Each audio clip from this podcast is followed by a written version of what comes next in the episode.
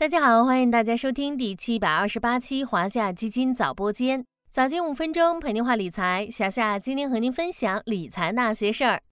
盼望着盼望着，全面注册制真的来了。二月一日，兔年 A 股第一个重磅政策落地，证监会就全面实行股票发行注册制涉及的首次公开发行股票注册管理办法等主要制度规则草案向社会公开征求意见。这标志着全面注册制改革正式启动。作为 A 股具有里程碑意义的重大改革，全面注册制的启动可谓是万众瞩目。咱们今天就来聊聊此次落地的文件中有哪些值得关注的要点，对咱们投资者又有哪些影响？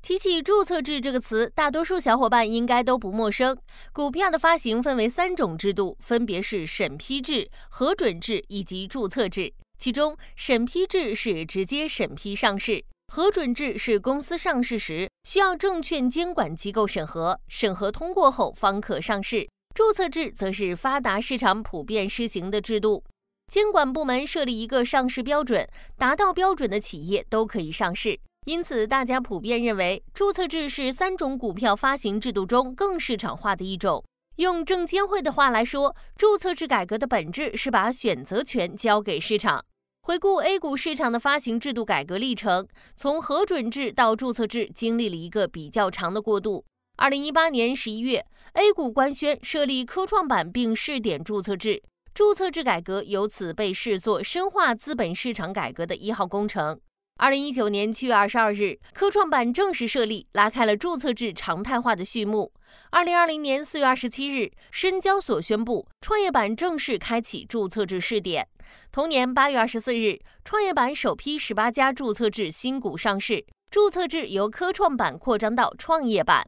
二零二一年十一月，北交所开市，同时开启注册制试点。中国 A 股市场经过约四年的试点和成长后，二零二三年二月一日，证监会就全面实行股票发行注册制涉及的规则草案向社会公开征求意见，意味着全面注册制改革正式启动。咱们可以这么理解，注册制改革全面启动，意味着这一制度正式在沪深两市主板实施。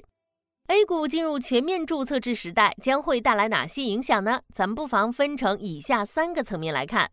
第一，将开启权益市场扩容新时代，更多中小企业迎来上市良机。A 股实行多年的核准制，对企业的规模、盈利能力等方面提出了较高要求。处于成熟期的大型企业更容易获得上市机会。全面注册制下，企业上市门槛降低，那些处于成长期的中小企业上市空间有望得到打开。A 股对成长型、创新型企业的服务功能进一步提升，也将为资本市场注入更多新鲜血液。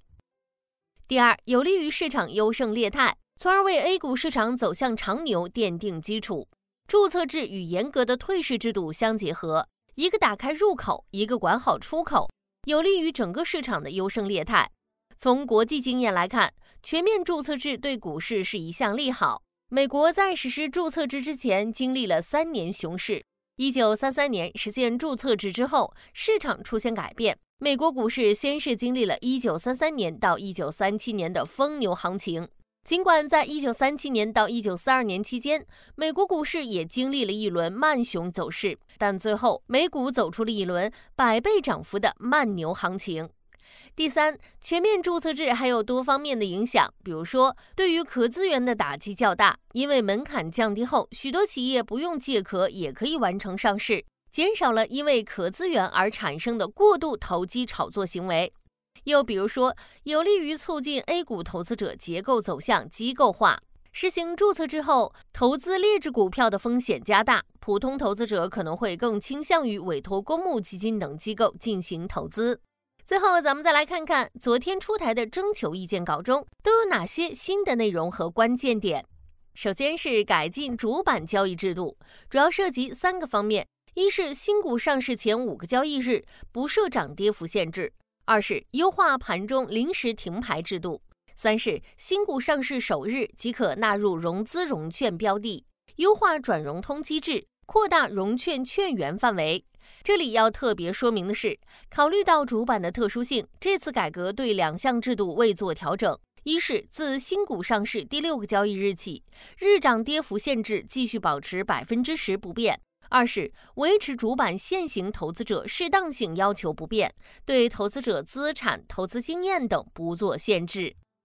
其次是优化发行上市审核注册机制，在保持交易所审核、证监会注册这一基本架构不变的基础上，进一步明晰交易所和证监会的职责分工，提高审核注册的效率和可预期性，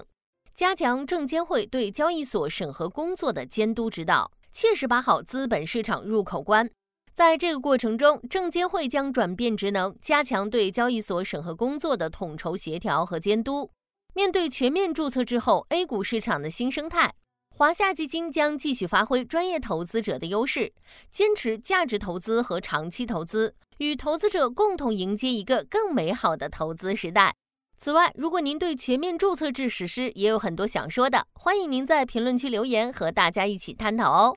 好了，今天的华夏基金早播间到这里就要结束了，也欢迎大家关注有趣有料的晚播间。如果你也有想要了解的投资故事，欢迎在评论区留言。感谢您的收听，我们下期再见。